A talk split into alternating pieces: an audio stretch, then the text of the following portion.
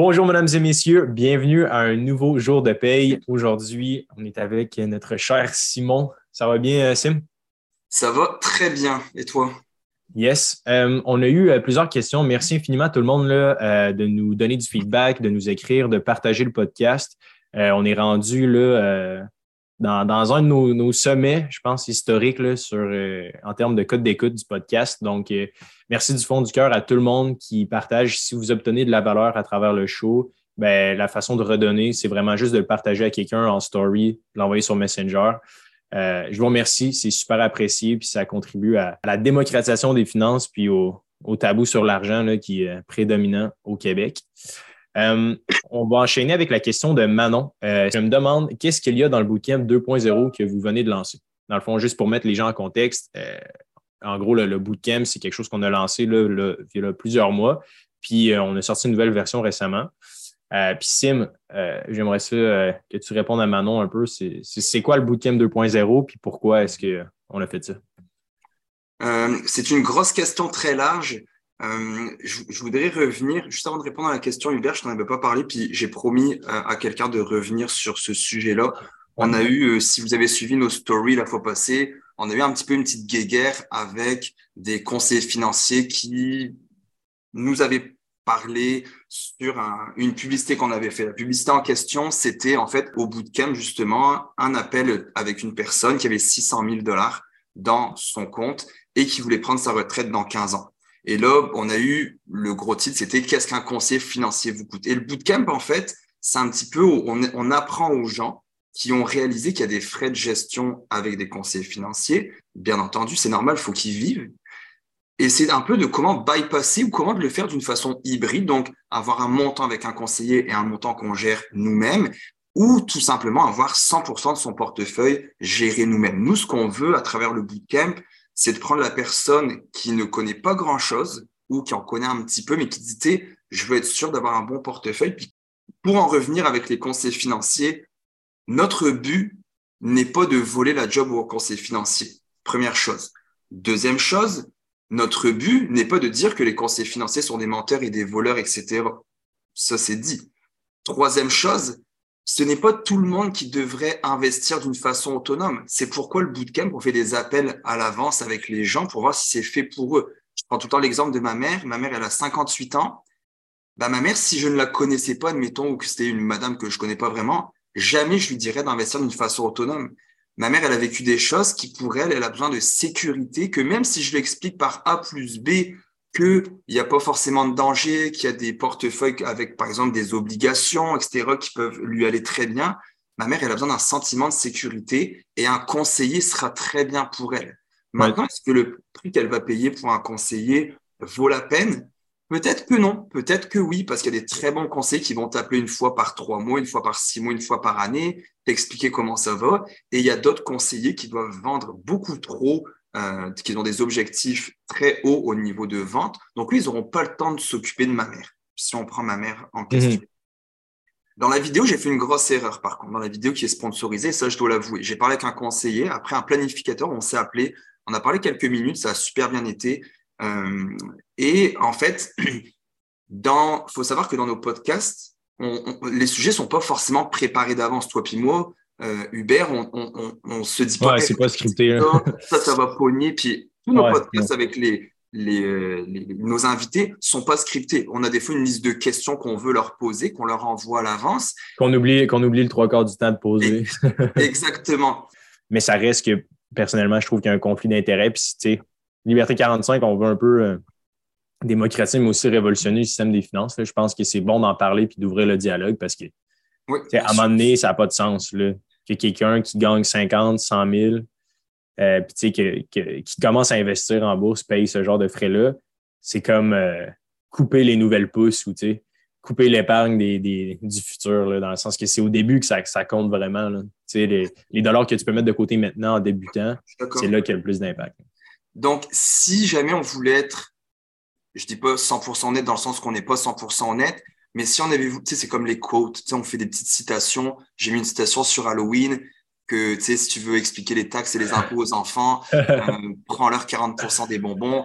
On a eu des commentaires. Oh, T'étais un bon, euh, comment ça s'appelle? Euh, tu dis souvent là, ce mot-là, là, un démagogue. C'était très démagogue. c'est ça. c'est juste drôle, c'est juste, mais on a quand même eu des commentaires négatifs parce que bah, y a des gens qui ont un problème pour chaque solution. Par contre, si je reprends le cas de la madame dont je t'avais dit, elle a 600 000 dans son compte, elle veut prendre sa retraite dans 15 ans, elle paye 1,7% sur 15 ans à 10% de rendement, ça lui aurait coûté 450 000. Techniquement, c'est vrai, mais réalistiquement parlant, si on prenait cette vraie, bah, la madame, elle existe, Patricia, mais Patricia, je n'aurais pas conseillé fort probablement un fonds qui suit le S&P 500 dans son portefeuille. Pas tout au complet, pas à 100%. Donc, si je le mets à 10% et que je le retourne à 6%, eh bien, si elle avait payé des frais de 1,7%, elle aurait eu 1,1 euh, million dans, euh, dans son portefeuille. 1,1 million. Son, son, son, 600 000 avec un, son frais de gestion de 1,7% dans 15 ans avec un rendement de 6%, donc qui serait plus uh-huh. adapté à elle, elle aurait fait 1,1 euh, million. Par contre, si elle avait été avec un fonds qui suit des indices qui charge 0,2%, elle aurait fini son 600 000 à 1,1 million 395 000. Donc le manque à gagner, ce n'était pas, pas 450 000, ça aurait été 283 000 qu'elle aurait payé. De faire affaire quand avec... C'est quand même beaucoup, mais au moins, c'est les vrais absurde. C'est les vrais chiffres. Donc, à 6% de rendement, ce que j'ai calculé sur le site de l'autorité des marchés financiers, c'est 283 000. Est-ce que maintenant, sur ces 15 ans-là, le conseiller fait 283 000 dans ses poches?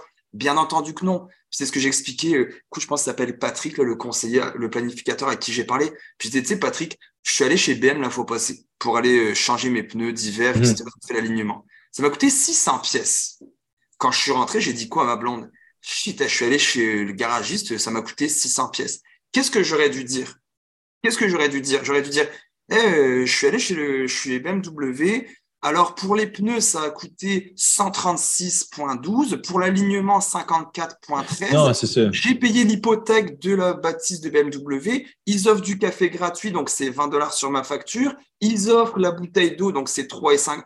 Tu sais, à un moment donné, on, on parle pour parler. Est-ce que les gens, c'est ce que j'explique mhm. à, Patrick, je pense que c'est Patrick. Hein. Ce que j'explique à Patrick, c'est, c'est justement ça que les gens n'aiment pas des planifs et des conseillers. C'est qu'il faut tout le temps que eux, ce soit ultra carré pas que c'est pas des mensonges, mais dans le sens que faut tout le temps l'expliquer, puis ils ont tout le temps une réponse à tout pour tout, alors que toi puis moi, quand on parle, on parle pour parler, on essaie d'expliquer aux gens.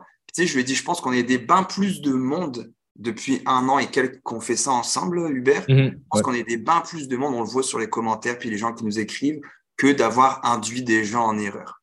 Non, absolument, absolument. Puis je pense que, tu sais, il y a aussi la notion de simplicité, là. évidemment, le 1% qui revient, euh, mettons, au conseiller financier, au planificateur, il y a des dépenses, dans le sens que il y a ses licences à payer par année, il y a son bureau à payer, il y a ses employés aussi. Bien souvent, il y a des, assistants pour, euh, sais, mettons, quelqu'un qui a 2000 dossiers de crédit. Euh, ou, fait, je pense que c'est normal. lui, c'est des revenus bruts. bien souvent, surtout quand les gens disent Ah, on a vendu pour euh, un million, c'est des revenus bruts, guys. Hein. C'est pas, c'est pas ce qui ramène dans les poches. On en parlait avant le podcast, mais ceci étant dit, je pense que c'est vraiment plus simple qu'on le pense. Puis un coup qu'on comprend les bases, puis un peu ce qu'on enseigne, oui, dans le bootcamp, ben, c'est totalement possible d'investir euh, par soi-même.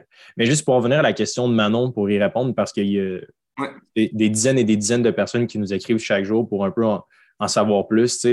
Euh, le bootcamp 2.0, euh, par rapport au premier, mettons, à la date, c'est ça. Il y a eu entre 300 et 350 personnes qui se sont inscrites jusqu'à maintenant. il y a essentiellement tout ce qu'il faut pour apprendre à investir en bourse. Le fait que ça soit un peu le plan financier, comment épargner davantage. Après ça, comment choisir sa plateforme de courtage en ligne. encore là, on est neutre. On n'a on a rien on aucune plateforme à promouvoir, aucune banque à promouvoir. Puis après ça, c'est OK, c'est quoi ta, personnalité d'investisseur, puis c'est quoi le genre de portfolio qui t'intéresse. Fait ce que j'aime, ce que je trouve cool de, ce qu'on fait, Sim, c'est que personnellement, j'ai toujours eu le struggle quand j'ai commencé à investir en bourse à 18. Euh, d'acheter des titres individuels. Je me dis, OK, mon ben, parfait, euh, Tesla, c'est le futur, mais alors que, tu sais, avec une coupe d'indicateurs, puis du gros bon sens, puis juste un, un, understanding, d'être en mesure de comprendre un peu l'environnement dans lequel on est quand tu investis, ben, tu peux littéralement sauver des milliers de dollars en, commençant. Puis je pense que ça ne peut pas être plus vrai. Là, pour l'avoir vécu personnellement, je pense que toi aussi. Puis beaucoup de gens qui souvent suivent le bootcamp, c'est qu'ils ont commencé à investir un peu. Là, ils voient que leurs actions de Snapchat, puis de genre d'autres compagnies comme qui ont fait moins 80% et plus cette année. après ça, comment se diversifier, comment bâtir un vrai portfolio comme un gestionnaire de fonds. Puis juste être bon pour les 10, 20, 30 prochaines années s'il faut. C'est un peu la, la, du bootcamp. Je disais ça cette semaine, enfin, la semaine passée à, une fille lors de l'appel. Ouais. Je dis, moi, ce que, ce que je veux ultimement à la fin, c'est pas que tu me, que je t'envoie un portefeuille monté puis dire achète ça, ça, ça. Je veux pas faire ça. Je peux pas faire ça de toute façon. Moi, ce que je veux, c'est qu'à son prochain souper de Noël, ce que je vais expliquer, surtout en tant que femme, des fois, tu te fais un peu plus challenger parce qu'ils te disent, oh, tu sais, les femmes, ça connaît rien en finance, qui est complètement bidon. Hmm. Ben, c'est que tu puisses dire à ton cousin Richard qui va te dire, ah ouais, la bourse, en tout cas, grosse année, tu sais, parce que lui, il connaît ça. Ben, c'est de lui expliquer pourquoi tu as choisi, admettons, 70% euh, de ton portefeuille dans VFV, 10% dans XST, 10% dans euh, XFN, que tu lui expliques avec des termes. Puis tu sais, l'une des premiers, l'un des premiers modules du bootcamp, c'est sur le vocabulaire, le jargon de la bourse. Parce que je veux pas que la personne aille sur euh, Well Simple, Questrade, BNCD, Disney, whatever, puis qu'elle achète. Je veux qu'elle sache pourquoi, je veux qu'elle justifie ce voilà pourquoi j'ai choisi ça, voilà c'est quoi mon horizon de placement. Et pour moi, cette compréhension-là va tout changer en tant qu'investisseur parce que si tu ne le comprends pas pourquoi tu investis là-dedans, parce que tu as vu dans un groupe Facebook que le gars a acheté 100 euh, 80% de VEQT puis 20% euh, de Bitcoin, par exemple, mais que tu veux le copier, à la moindre chute ou à la moindre euh, hausse, tu vas paniquer, tu sais pas ce que tu fais. moi, dans le bootcamp, je veux leur expliquer de A à Z comment j'ai un portefeuille de... qui a du sens. Pourquoi mon portefeuille a du sens? Et qu'elle puisse l'expliquer à son cousin, à son frère, à son père, pourquoi j'ai décidé d'investir, puis quelles sont les connaissances pour dire j'ai investi là-dedans parce que tel secteur, bah, c'est le secteur que je crois, puis dans les dix prochaines années, il va se passer ça, puis le top 10 des compagnies, c'est ça, puis la pondération, puis mes dividendes, qu'elle puisse l'expliquer. Puis en l'expliquant, souvent les gens vont faire, parce que les gens n'ont pas ces connaissances-là, ceux qui, ceux qui souvent vont te faire des, reproches. Donc moi, c'est important pour moi de faire euh, ce genre de trucs-là. Absolument. Puis je pense que, tu sais, en, terminant sur la question de Manon, je pense que euh, c'est important de comprendre que, tu sais, le bootcamp, évidemment, c'est pas nécessairement fait pour tout le monde on en refuse beaucoup là, des gens qui ont des, dizaines, malheureusement, mais quand tu as des dizaines et des dizaines de milliers de dollars de dettes, autres que ton, ton hypothèque, là, évidemment, là, mais c'est certain qu'il faut que tu aies un peu d'argent, que tu sois prêt à investir, puis que tu te dises, OK, ben, le but de m'inscrire au bootcamp, c'est de bâtir un portfolio, d'avoir une stratégie pour optimiser mon REER, mon CELI, de vouloir mettre plus d'argent de côté, puis d'atteindre mes objectifs, que ce soit de voyager plus, d'investir dans l'immobilier, bref, tout ça, c'est couvert. Puis je pense que c'est. En tout cas, personnellement, le, le bootcamp Sim, on l'a créé un peu pour nous à la base. On, on s'est dit c'est pourquoi. Il y a tellement de questions qui ne sont pas répondues, puis c'est toi qui l'as bien dit par rapport à l'infobésité. Tout est en ligne, tout est gratuit, mais ça reste que c'est le fun d'avoir quelqu'un qui a un fil conducteur ou qui est par-dessus ton épaule, qui peut t'aider puis regarder ce que tu fais sans avoir de conflit d'intérêt fait anyways, c'est un peu ça le, bootcamp 2.0. Merci Manon euh, de nous avoir écrit. Euh, si jamais là, ça vous intéresse de participer au jour de paye, simplement nous écrire sur euh, Facebook, par courriel. Ça va nous faire plaisir. Donc, sur ce, on se dit à la prochaine. Puis merci Sim pour ton temps.